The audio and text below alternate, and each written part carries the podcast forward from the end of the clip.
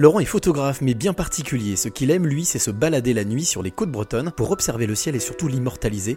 Une manière originale de mettre en avant l'univers. C'est la rencontre inspirante du jour. Je suis Laurent Laveder, euh, j'habite euh, à Quimper et je suis astrophotographe. Je photographie les étoiles mais avec euh, du paysage par devant. Astrophotographe, c'est la première fois que j'entends ça.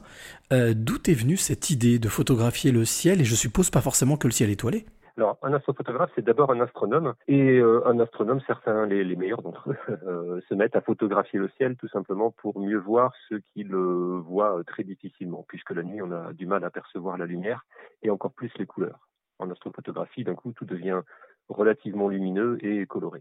Qu'est-ce qui t'a donné l'envie, le goût, la passion de, te lancer dans la photographie du ciel? Alors, la photographie visuelle, bah, c'est vraiment voilà né de, de, cette de cette passion pour l'astronomie. C'est voilà, assez frustrant en fait de regarder le ciel finalement.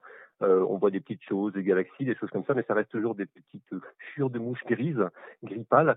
Et euh, voilà. Et la photo euh, donne un accès en fait bien plus impressionnant au ciel. Voilà. Donc, euh, si j'avais pas fait d'astronomie, j'aurais, je ne serais jamais devenu astrophotographe. Et cette passion, elle, elle, elle te tient depuis ta plus tendre enfance ou c'est quelque chose que tu as que tu as découvert avec le temps? Non, elle est apparue en fait, presque bizarrement à l'adolescence, aux alentours de, de, de 15 ans.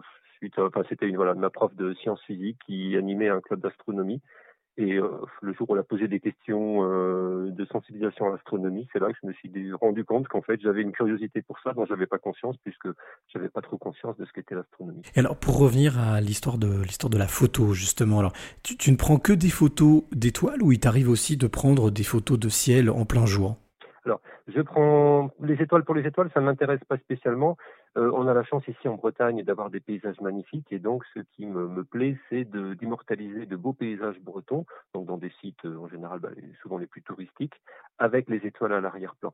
Les étoiles ou bien la Lune, euh, il y a une comète l'été dernier par exemple. Ça permet de renouveler le genre parce que des photos de Bretagne magnifiques prises en plein jour ou au coucher de soleil, on en voit des milliers.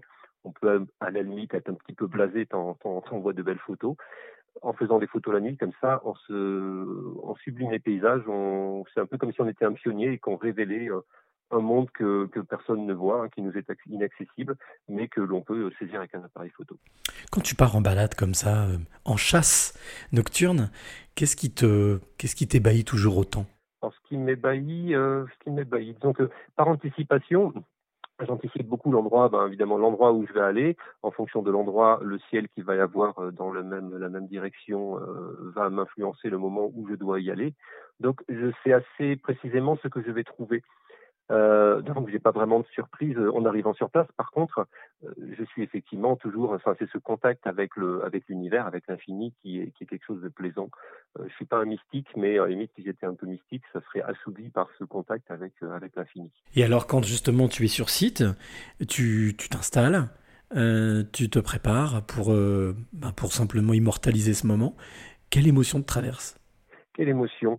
Euh, est-ce qu'il y a une émotion? Je suis, je suis peut-être pas un grand être d'émotion. L'émotion, enfin, à la limite, il y aurait peut-être le partage, le, le, la, la, joie que j'ai, par anticipation de, de pouvoir partager ce que je vis avec les autres. À la limite, un sentiment, c'est un sentiment de privilège, parce que c'est comme quand on est enfant et qu'on fait une nuit blanche, et ben on se dit, là là, les, les, adultes, ils sont bêtes, ils dorment toute la nuit, alors que en fait, c'est formidable la nuit. On a l'impression d'être une sorte de guetteur, de veiller sur le sur le monde. Et ben, c'est un peu cette sensation-là. Je me dis, des gens qui viennent l'été ici en vacances euh, pour profiter de ces endroits-là. Et moi, j'ai la chance, y compris pendant le confinement où personne ne pouvait sortir.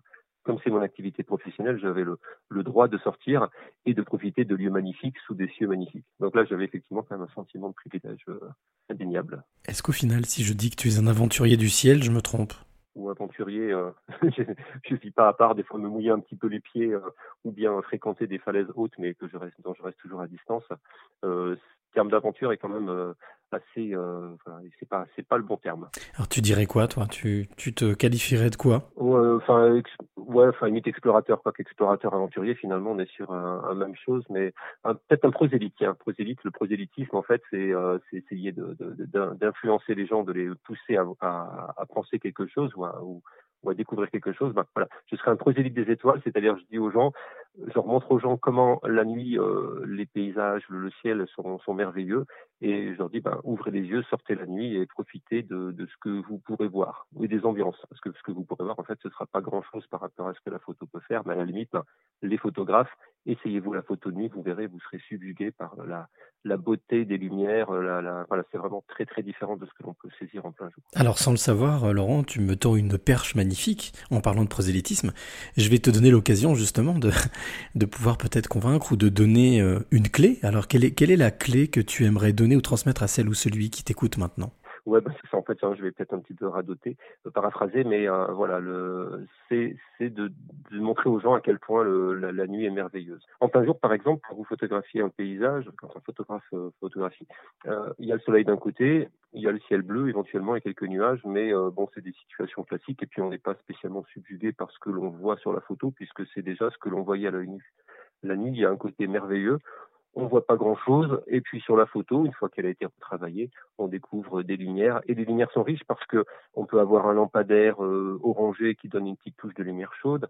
En général, j'ai la lune d'un autre côté de la photo qui va ramener de la lumière blanche des fois dans le paysage, mais surtout rendre le ciel bleuté.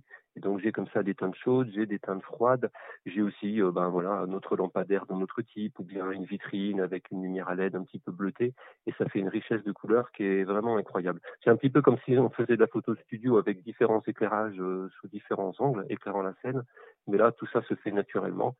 Euh, sur place en découvrant la situation et en exploitant au mieux la lumière qui est.